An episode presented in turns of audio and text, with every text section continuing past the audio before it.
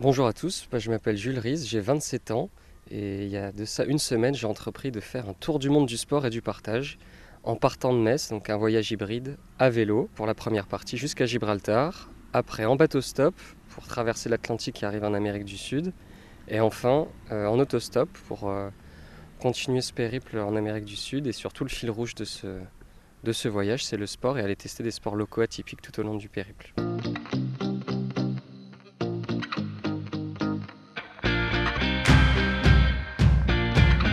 Bonjour Jules. Bonjour Nicolas. Jules, on va, et c'est le principe du podcast, remonter très loin dans tes souvenirs avant de parler de ce qui nous amène ici. Quel est le plus ancien souvenir que tu de toi, enfant? Est-ce que quelque chose qui t'a marqué, euh, le plus ancien? Je réfléchis, le plus ancien, euh, c'est peut-être lui dans la cour, euh, cour de maternelle, toujours une pile électrique, vouloir faire du sport, du vélo et jamais vouloir rentrer en cours pour continuer à être dehors et faire du sport. Il était comment le, jeune, le tout jeune Jules à, cet âge-là? Un enfant dynamique? Oui, je dirais ben, dynamique, plein d'énergie, soif de tout apprendre, tout essayer et un peu hyperactif, je dois dire. Donc un petit peu comme maintenant finalement. Ah, ça n'a pas beaucoup changé, je pense. Quelle éducation tu, reçois euh, Parce que tu, grandis en Moselle? Tout à fait, donc euh, originaire de Metz. J'ai grandi en Moselle. Euh, mes parents m'ont donné une bonne éducation. J'étais fils unique. Mhm.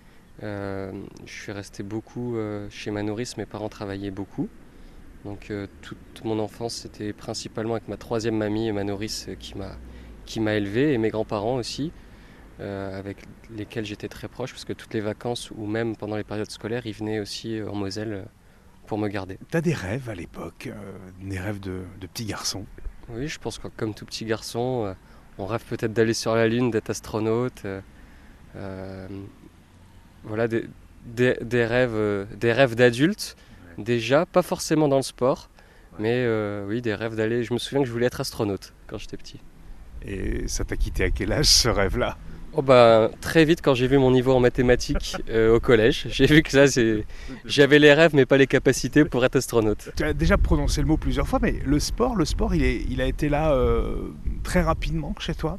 Alors au début quand j'étais petit, c'est vrai que je me souviens d'un j'ai un souvenir d'une porte ouverte très jeune euh, pour le sport dans la ville et mon père m'avait emmené et je n'avais voulu essayer aucun sport. On voulait essayer le judo, le foot, aucun sport me plaisait et je j'étais presque anti-sport. Et après, par la suite, euh, je pense comme beaucoup de jeunes euh, garçons, on a commencé par le football.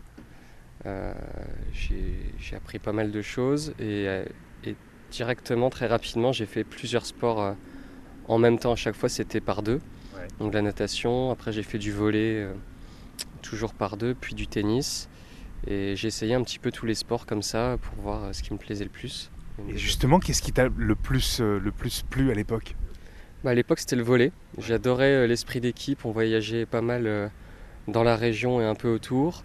on avait une bonne équipe, des super entraîneurs qui m'ont donné envie bah, de me dépasser dans le sport. Et de... On a fait beaucoup de compétitions, on se déplaçait. On avait toujours un petit un minivan où on allait tous ensemble. Donc j'ai des très très bons souvenirs du volet.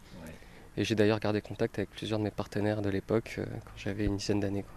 Justement, puisque tu parles de tes partenaires euh, de, l'époque, euh, c'est important le, le, réseau social, l'amitié, etc. Tout ça. Comment t'étais justement à cette époque-là? Tu avais beaucoup d'amis, tu étais très, euh, un, peu le, un peu meneur peut-être? Bah, Je dirais beaucoup d'amis étant donné que j'étais fils unique. bah, moi, pour pouvoir jouer avec d'autres personnes, je, devais être très sociable pour m'intégrer, aller jouer au foot avec les voisins notamment. Ou, avec d'autres amis qui étaient dans les arts de jeu. Donc, euh, ouais, je dirais sociable. Meneur, pas plus que ça, même si euh, euh, des fois dans les équipes, voilà, j'ai pu être capitaine au foot ou au volet. Mais c'était pas, c'était surtout l'aspect sociable, clown, qui, qui, qui était, qui, qui, prévalait par rapport au côté meneur. Donc c'est-à-dire finalement pas très sportif, mais plutôt très drôle? Drôle, je sais pas, mais en tout cas, oui, toujours pour amuser la galerie. Euh, ça c'est sûr. Et puis euh, voilà, pour, euh, pour faire rire les gens, pour détendre les gens.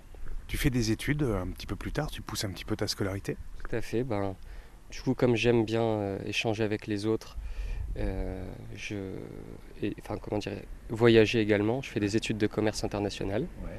euh, où je fais un master et là je prends le goût aussi pour le voyage.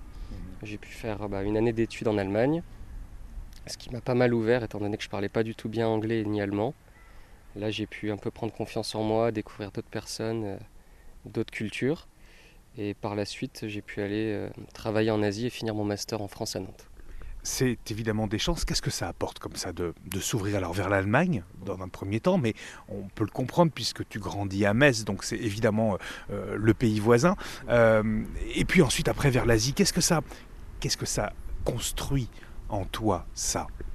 Bah, Je dirais une ouverture d'esprit. Bah, c'est une, grande richesse hein, de pouvoir euh, échanger avec des personnes qui ont des avis différents, une éducation différente beaucoup de, bons moments aussi, euh, de, voyages, je pense, euh, euh, culturels, de, visites. Et puis aussi de la confiance en soi, de, pouvoir se débrouiller à l'étranger seul dans une langue qui n'est pas la nôtre. Et voir qu'on s'en sort, en fait, ça apporte beaucoup de, confiance, d'estime de soi et ça donne envie de découvrir d'autres, d'en faire plus et de découvrir d'autres contrées moins connues. Qu'est-ce que tu dirais à, allez, on va dire, un ado euh, comme toi qui se pose la question peut-être de, de partir un peu à l'étranger ou de peut-être pour un an, deux ans, etc., qui, qui pourrait hésiter, euh, comment tu arriverais à le convaincre? Ah bah en un mot, fonce. Là franchement, fonce, c'est ce qui m'a... c'est très clair. C'est, voilà, je vais, pas, je vais être concis, c'est, c'est foncer. Euh, moi j'avais vraiment peur avant de partir. Je suis heureux que mes amis et ma famille m'ont poussé. Parce que si je m'étais écouté, j'y serais pas forcément allé. Et c'était la meilleure décision de ma vie de pouvoir partir. Tu, ça t'ouvre, ça te permet de grandir. Euh, en un an de voyage, euh, on grandit dix ans dans la tête, donc fonce. Est-ce que c'est peut-être là que se construit les envies que tu as maintenant, les envies de voyage, les défis aussi que tu, tu vas t'imposer maintenant Est-ce que, est que ça naît à ce moment-là? Je pense que c'est les prémices, effectivement, en mm. tout cas pour le goût du voyage pas forcément pour les défis, mais je me rends compte en, partant comme ça, euh, euh, sans connaissance, sans connaissance de la langue ou autre, que je peux me débrouiller tout seul et qu'en fait, euh, bah, le monde est à nous. On peut partir à la découverte de ce qu'on veut, sans se préparer et que l'aspect humain et les gens sont toujours là aussi pour nous aider et nous intégrer. Donc voilà, ça me ça m'ouvre le, champ des possibles, mmh. en tout cas au niveau voyage, et je pense que c'est après par la suite les défis qui sont venus plus pour le côté dépassement de soi et, accomplissement. Et pour y mêler le côté sportif que tu es, tu continues toujours à pratiquer euh, euh, des sports actuellement? Tout à fait. Alors, bon, sur le vélo, j'ai le vélo quotidiennement, euh, mais globalement, je pratique le, le racathlon actuellement, qui est le, mix des quatre sports de raquette. Donc de la plus petite raquette à la plus grande. On a le tennis de table, le badminton, le squash et le tennis. Et en fait, on va rencontrer le même adversaire sur ces quatre disciplines un set de 21 dans chaque sport et à la fin on additionne tous les points et celui qui, a euh, le plus grand nombre de points gagne la rencontre. C'est marrant parce que tu as évoqué le volet tout à l'heure, mais euh, j'ai pas l'impression qu'il y ait du, sport collectif euh, dans, dans, ta vie actuellement. bah actuellement, oui c'est vrai que le volet c'est un bon sport collectif. J'y trouve mon compte dans, ce, dans cette discipline qu'est le racathlon parce qu'on peut jouer individuellement, donc en simple. On peut également jouer en double avec un partenaire. Et euh, on joue également en équipe. Là, cet été, on a, pu, on a eu la chance d'aller au championnat du monde avec l'équipe de France. Euh, il y avait six équipes de France alignées, donc j'ai pu jouer dans la, deuxième équipe. Et là, je retrouve en fait l'aspect collectif que j'avais au volet, tout en ayant l'aspect individuel quand j'ai joué en individuel, et avec le côté fun de jouer en double avec un autre partenaire, homme ou en mixte avec une partenaire femme. Donc un, très bon niveau euh, pour toi, alors, puisque tu parles d'équipe de France oui, alors du coup, tout le monde pouvait s'inscrire à différents euh, euh, niveaux pour ces championnats du monde. Pour ma part, euh, j'étais dans la deuxième équipe avec de, très bons joueurs pour jouer la, la National Cup, on pourra, on pourra enlever. Et pour mon niveau actuel, je suis, dans le, je suis numéro 7 français de racathlon. on doit être 10. non, non, non, on est, on est peut-être, je crois, 2000 pratiquants globalement en France. C'est un excellent niveau même. en tout cas, plus on joue dans les tournois, plus on a un classement. Donc je pense qu'il y, a beaucoup de joueurs qui pourraient euh, me battre ou qui sont meilleurs dans, dans tous ces quatre sports combinés. Mais le tout, c'est de, de pouvoir euh, les faire jouer dans les tournois pour qu'ils puissent avoir une licence et un classement officiel. C'est pour ça que voilà, si, si des personnes sont, euh, sont fans d'un de ces quatre sports ou aiment bien les, raquettes, on, est là pour trouver de nouveaux joueurs, de nouveaux licenciés et toujours se, confronter à, à des nouveaux joueurs qui viennent de tout sport.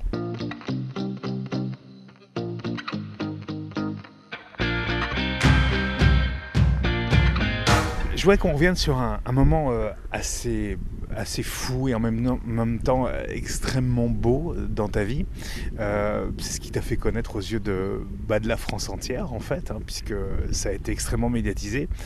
c'est quelque chose, c'est une aventure que tu as voulu avec, avec ta grand-mère. Explique-nous un petit peu comment est, née cette, cette idée complètement folle. Bah en fait, j'ai pour habitude de faire beaucoup d'autostop, de, voyages en autostop en alliant justement le sport. Pour la majorité, c'était pour aller à des compétitions de raquethlon. Donc j'avais fait euh, Metz-Varsovie, 1500 km en autostop. Et à chaque mhm. fois, bah, je suis assez proche de mes grands-parents, comme je vous l'ai expliqué. Et je racontais ça à ma grand-mère. Et elle était dans tous ces états. Euh, de dire que j'allais tomber avec des mauvaises personnes, que l'autostop c'était dangereux et tous les autres stéréotypes qu'on peut avoir, qui sont parfois fondés, mais en tout cas qu'elle avait. et le seul moyen que j'ai trouvé pour apaiser ses craintes, c'est de lui dire bah, plutôt que de juger sur quelque chose que tu n'as jamais fait, viens avec moi et puis tu en auras le cœur net. Et là, quand tu lui proposes ça, elle accepte ah, Elle dit non tout de suite. Elle dit c'est un non catégorique. Elle croit que je me fous d'elle, que je me moque d'elle. Euh, mais je lâche pas l'affaire et je continue euh, chaque, euh, chaque semaine, chaque mois. Ça a duré quand même quelques mois hein, cette affaire. Et, le oui n'a pas été immédiat, quoi. Ah, c'est clair, c'est le moins qu'on puisse dire. Et petit à petit, je pense que l'idée a commencé à germer dans son esprit. Je pense que mes parents m'ont aussi aidé à, la convaincre euh, d'accepter. Et puis à, force euh, de rabâcher, de lui en parler, euh, et en la piquant un petit peu, je pense qu'elle a, elle a accepté pour le défi et, et surtout pour me faire plaisir. Donc elle va accepter cette aventure complètement folle. Alors tu la, tu la prépares un petit peu cette aventure parce que j'imagine que oui, partir en stop, euh, surtout avec sa mamie, c'est quand même pas très simple. Donc je, pense que tu avais quand même des, des, points de chute, etc. C'était, c'était un peu préparé quand même. Bah franchement non. non honnêtement, honnêtement j'ai, fait comme si je le faisais tout seul ou avec quelqu'un d'autre. La seule chose que j'avais préparée c'est l'aspect pratique pour ma grand-mère, c'est-à-dire euh, préparer son sac avec toutes les affaires dont elle avait besoin, de l'eau, de quoi se de quoi manger sur le parcours, enfin des compotes, des choses comme ça. Mais sinon, je n'ai le matin même, euh, on est parti de la maison et on n'avait rien prévu pour le soir. Vu qu'on ne sait pas où on atterrit, je n'ai rien prévu. Et, elle a quel âge à ce moment-là? À ce moment-là, elle a 89 ans. 89 ans, elle est d'une pêche, d'une énergie formidable. Évidemment, toi, tu es là pour, euh, pour l'accompagner, pour la guider. Est-ce qu'elle a des craintes, elle, euh, au moment, même au, sur le moment du départ, évidemment, j'imagine, et puis euh, peut-être euh, à d'autres moments, peut-être la crainte de, ne pas être prise en stop, peut-être? Je pense que la plus grosse crainte qu'elle avait, c'était le jugement des autres. de se dire que la grand-mère, elle voulait pas mettre le pouce en fait à la base. Elle dit imagine, il y a des gens qui me connaissent, qui peuvent me voir, les voisins. Oh T'imagines qu'est-ce qu'ils des autres. T'imagines ce qu'ils vont dire? Je dis mais mamie, on s'en fiche. Donc c'est vrai qu'elle traînait un peu des, des, pattes, des guêtres au début. Et puis petit à petit, euh, je l'ai un peu laissé prendre confiance, parler aux voitures, lever le pouce. Et puis elle y a pris goût dès la première voiture qui s'est arrêtée et dans laquelle on est monté. Alors, qui a eu le plus de succès Jules ou la mamie de Jules? Bah, Ça me fait mal de le dire, mais non, c'est évident, c'est ma grand-mère. Hein, je sais que ça marche déjà très bien le, stop comme ça, mais alors avec elle, c'était vraiment un code de triche. Hein. Euh, les personnes étaient soit curieux, soit voulaient l'aider, soit voilà, se poser des questions. Donc tout le monde s'arrêtait. Euh, même juste pour la féliciter.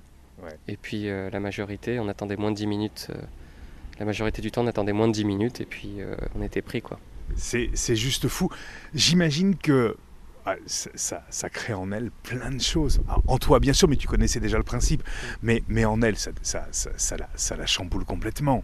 Ah bah là, j'ai l'impression que je lui ai fait gagner 10 ans de vie. quoi. Elle est là, elle est, elle est pleine de vie, elle a un, un objectif, elle est beaucoup de gens la félicitent, donc elle a de la reconnaissance à un âge comme ça, même si elle est top, qu'elle qu'elle cuisine parfaitement, qu'on lui dit tous les jours qu'on l'apprécie. C'est vrai qu'on a peut-être moins de, projets, moins de, reconnaissance de la part euh, ben, de ses proches ou, des, ou même des, des autres. Et là, d'avoir fait ce projet-là, c'est vrai qu'elle a eu de l'attention, de la reconnaissance, et je pense que ça lui a fait beaucoup de bien. Même si elle dit euh, euh, elle, fait la, personne gênée quand quelqu'un la, la, reconnaît ou quoi. Je pense qu'au fond d'elle, elle est vraiment heureuse de cette petite notoriété. Et fière d'avoir fait ça c'est un peu la star de ses copines. quoi. C'est ce que j'allais dire maintenant, elle a, une vraie notoriété. toi aussi, évidemment, parce que là, pour le coup, c'est, ça a été un, défi, euh, un défi extrême aussi. Euh, vous allez où alors? Vous, partez, mais vous allez où? Vous savez déjà où vous partez? Oui, par contre, tu m'as parlé de la préparation. La seule chose qu'on savait, c'est qu'on voulait aller à Concarneau pour visiter et que c'était une ville médiévale euh, que j'avais jamais vue.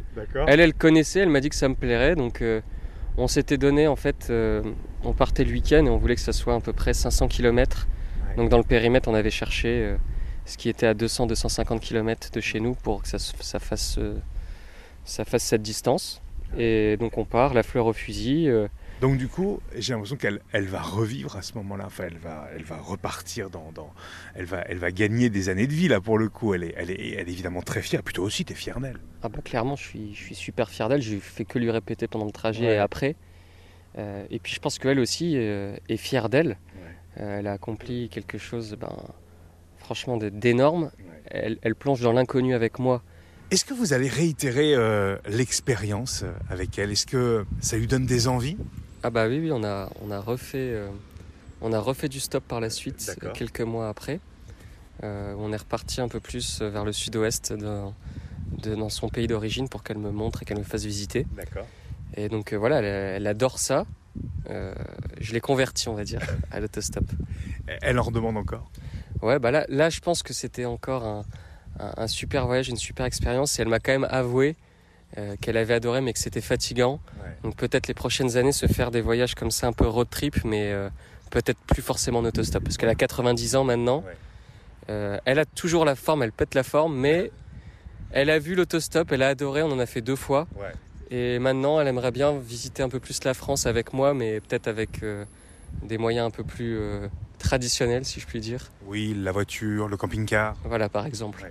Tu comprends à ce moment-là l'engouement, le, le, buzz qui se passe autour de toi et autour de vous deux, pour le coup Parce que là, vous allez devenir extrêmement connu. D'ailleurs, qu'est-ce qui est le déclencheur? Alors, moi déjà, je comprends pas du tout ce qui se passe. Pour tout vous dire, au début, c'est resté très euh, personnel cette aventure. J'ai dû partager avec les, mes amis proches euh, via mon compte Instagram cette aventure, parce que je savais, j'ai filmé l'aventure, parce que je savais qu'il se passait quelque chose de, d'incroyable en fait. Je, je, voulais immortaliser ce moment un minima pour moi et le partager à mon entourage.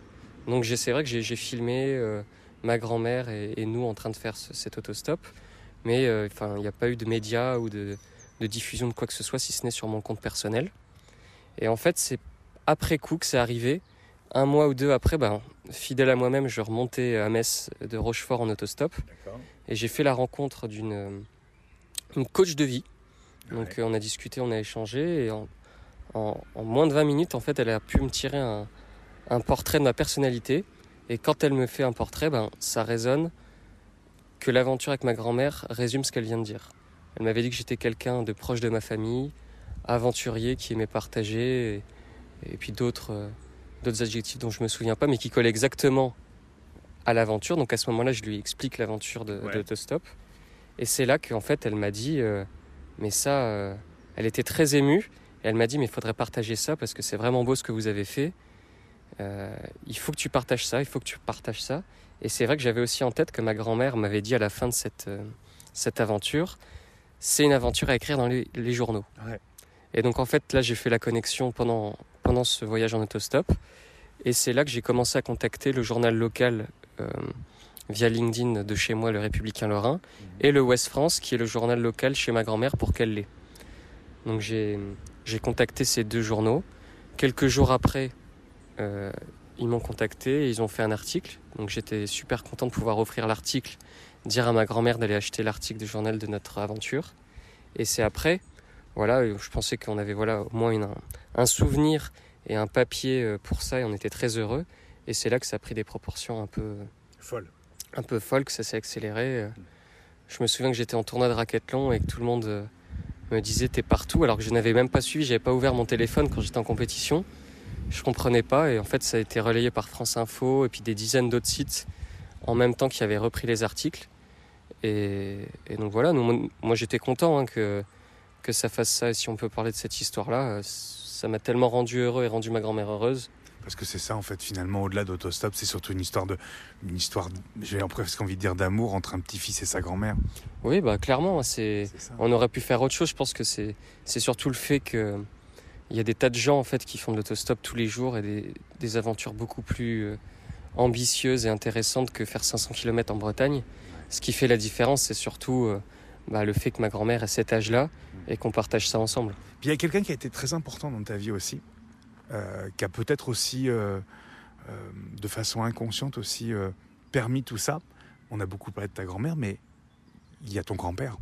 Oui, tout à fait. Bah, je voulais quand même lui rendre hommage à Papinobi, comme je l'appelais, qui m'a donné, je pense, toute cette énergie, la générosité qu'il avait, la facilité qu'il avait à parler avec les gens, avec tout le monde, et l'énergie qu'il mettait dans chacun de ses projets. ça a été toujours une, un exemple et quelqu'un qui m'a beaucoup, beaucoup, beaucoup transmis. Mm.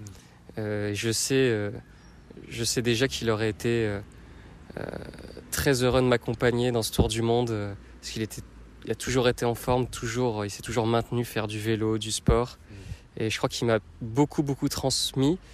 Et c'est lui qui fait la personne que je suis et l'adulte accompli et sportif que je suis aujourd'hui. C'est grâce à lui. Il est toujours présent et pendant les aventures, il, il fait des signes que j'arrive à reconnaître. Donc, euh, ouais. on, était allé notamment euh, pendant l'autostop, en fait, quand j'étais petit. J'étais allé euh, visiter le, le Bélem avec lui au port de Saint-Nazaire. Et comme un signe, alors je crois pas vraiment, je suis pas très superstitieux ou, ou spirituel, mais là j'y ai, vu un signe en arrivant à Concarneau avec ma grand-mère le premier soir d'autostop. Le bateau qui était, qui était au port, bah, c'était le Bélem. Et il était là que pour 4 jours. Donc juste quand on est arrivé là, voilà, je sais qu'il est, qu'il est présent toujours et, euh, je, je le remercie pour tout ce qu'il a fait euh, pour moi.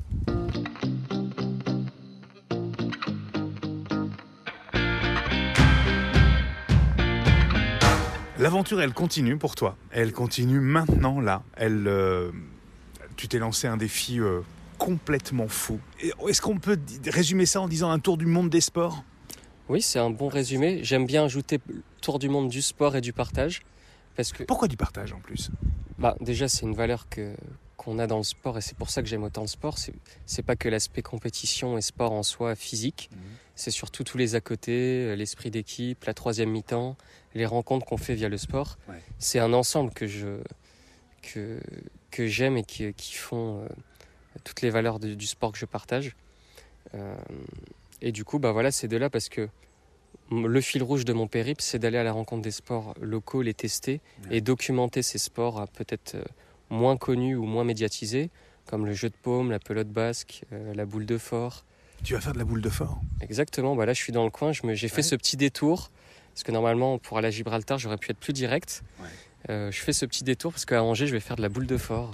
Donc tu passes par, euh, par Angers. Donc tu es parti de Metz il y, a, quelques jours et tu es parti en vélo. C'est ça qu'il faut dire en plus. Hein. C'est ça. Donc en fait, c'est un voyage hybride euh, qui se fait avec trois moyens différents. Le premier, c'est le vélo.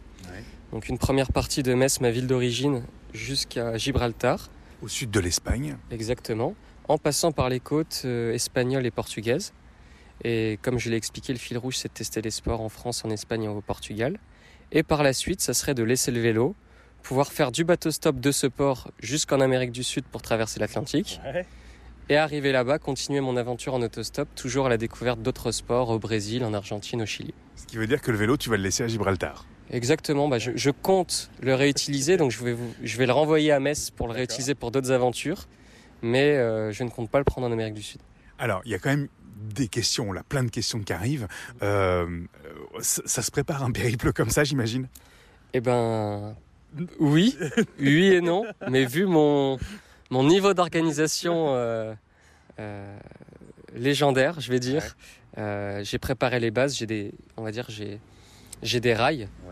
j'ai fait mes vaccins, j'ai préparé mes documents importants qui sont sur un drive. les documents de santé bancaire et sont, sont, prêts. Mais pour ce qui est du reste, c'est vraiment du pur freestyle. J'ai des idées, j'ai des cibles, j'ai des sports que j'ai envie de tester.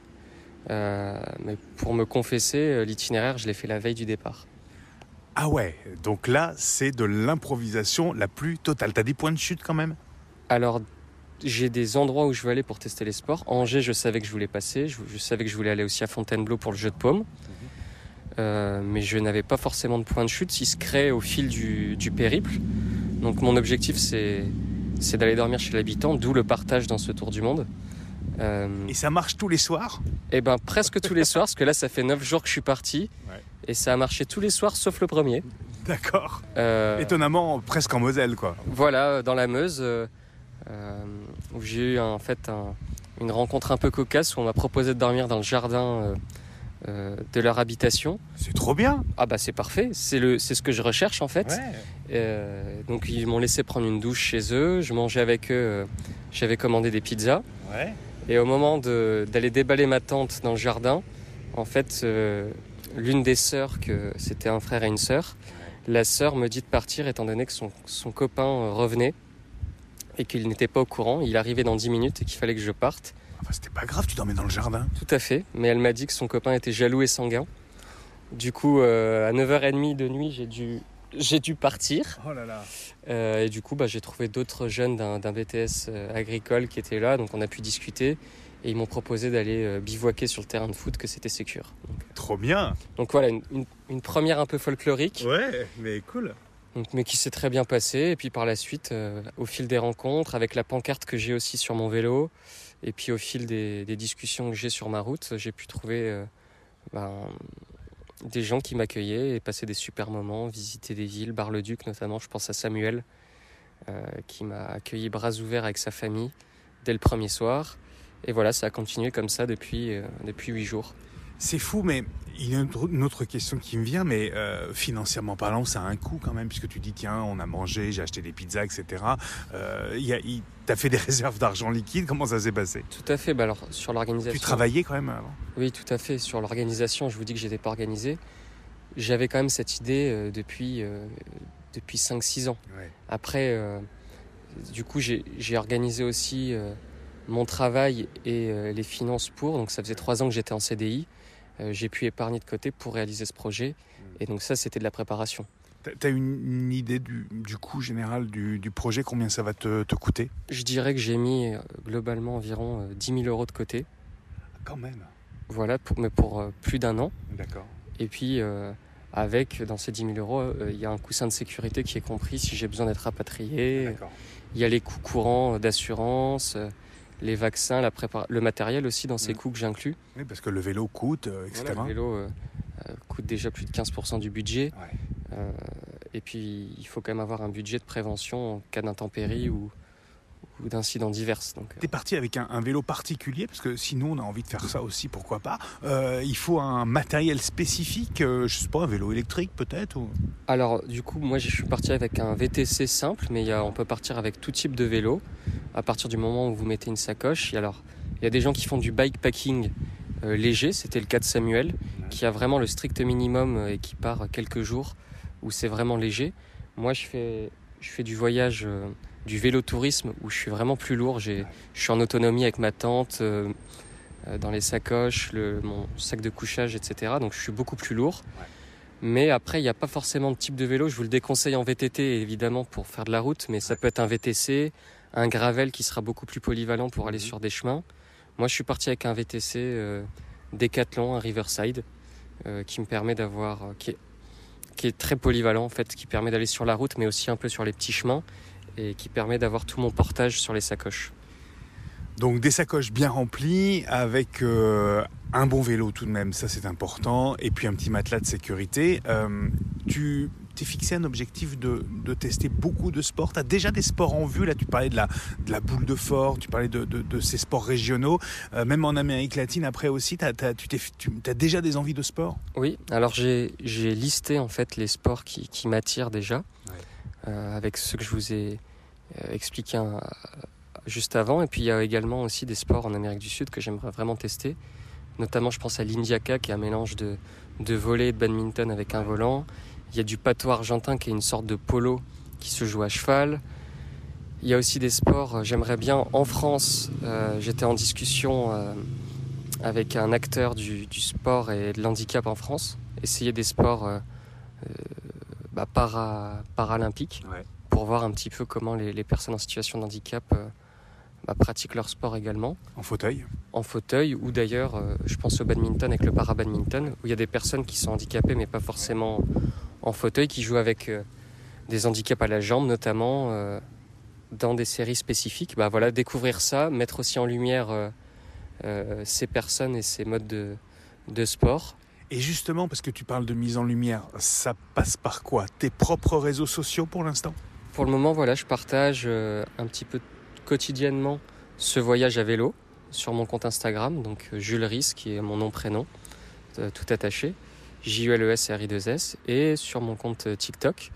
Et aussi par la suite, de façon euh, plus hebdomadaire ou mensuelle, je partage les sports que je découvre avec un format vidéo de découverte euh, plus approprié. Donc tu t'es euh, emmené peut-être un petit ordinateur aussi pour faire du montage, etc. Euh, je- comme j'ai essayé d'être le plus léger Léger. possible, je Bien. fais tout de mon téléphone. D'accord. J'ai également une caméra et une GoPro euh, pour avoir des plans, différents plans quand je joue.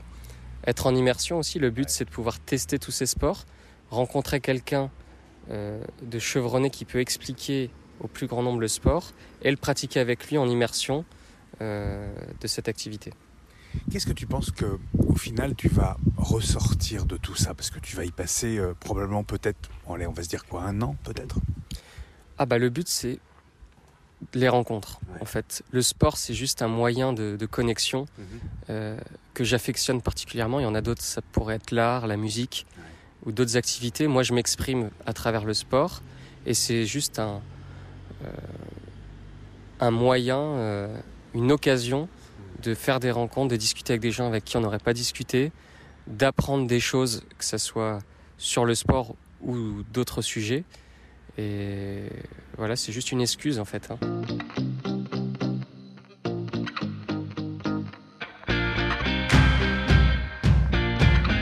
Jules, il y a un moment euh, très important dans le podcast, euh, c'est le mot de la fin. C'est ton moment et je n'interviens pas. Très bien. Bah, si s'il fallait résumer quelque chose de, de ce podcast, comme je l'ai déjà répété, je pense qu'il faut foncer. Ça fait très euh, euh, comment dire J'ai de, leçons à donner à personne. Chacun vit sa vie comme il l'entend et surtout comme il le sent. Mais je pense que quand on est passionné sur quelque chose, il faut creuser à fond. Et même si ça fait bateau, je m'en fiche. Il faut aller au bout de ses rêves en fait. Et c'est là qu'on est vraiment comblé. Et après, même si on ne sait pas où ça nous, en- ça nous emmène, on sait que ça va apporter beaucoup de rencontres, beaucoup de belles choses. Et euh, c'est qu'en faisant les choses passionnément, je trouve qu'on s'accomplit dans la vie. Euh, si quand je parle de ça, de cette passion, de ce rêve, euh, vous, avez quelque chose en tête auquel vous pensez directement, la seule chose que je peux vous dire, c'est foncer. Mettez tout en place euh, pour réaliser ça, que ça soit demain, ou à plus long terme, mais mettez un plan d'action pour réaliser ce rêve et, vous ne serez pas déçu du voyage parce que là, ça fait seulement huit jours que je réalise ce projet que j'avais en tête depuis des années. Et déjà en huit jours, j'ai vécu tellement intensément ce projet et j'ai rencontré tellement de personnes euh, que je suis déjà comblé et que je me sens à ma place. Donc euh, foncez, peu importe l'âge aussi. C'est pas une question d'âge, on peut être jeune, on peut être plus vieux. Ma grand-mère l'a prouvé, à 89 ans, elle a testé encore euh, quelque chose qui lui était inconnu alors qu'elle pourrait se dire qu'elle avait vécu déjà pas mal de choses et qu'elle n'avait pas besoin de faire ça. Il n'y a pas d'âge. Il n'y a pas d'âge pour être heureux, pour tenter des choses. Il n'y a pas d'âge pour se lancer. On a le droit d'avoir peur, mais le plus gros regret, ça, ne- ça serait de ne pas tester surtout. Merci Jules. Merci, merci beaucoup. Voilà, c'est tout pour euh, cet épisode cette semaine. Évidemment, je vous donne rendez-vous la semaine prochaine pour de nouvelles rencontres, de nouveaux épisodes également. Et puis, c'est une tradition, vous le savez, je vous laisse tous les liens utiles et les réseaux sociaux de Jules dans les commentaires du podcast, dans la description du podcast, ce qui vous permettra, si le cœur vous en dit, de suivre ses aventures, de le retrouver également et peut-être même d'aller euh, le questionner sur cette belle qu'il mène actuellement ou celle qu'il a menée également avec sa grand-mère. Merci à tous, belle semaine et à dimanche prochain.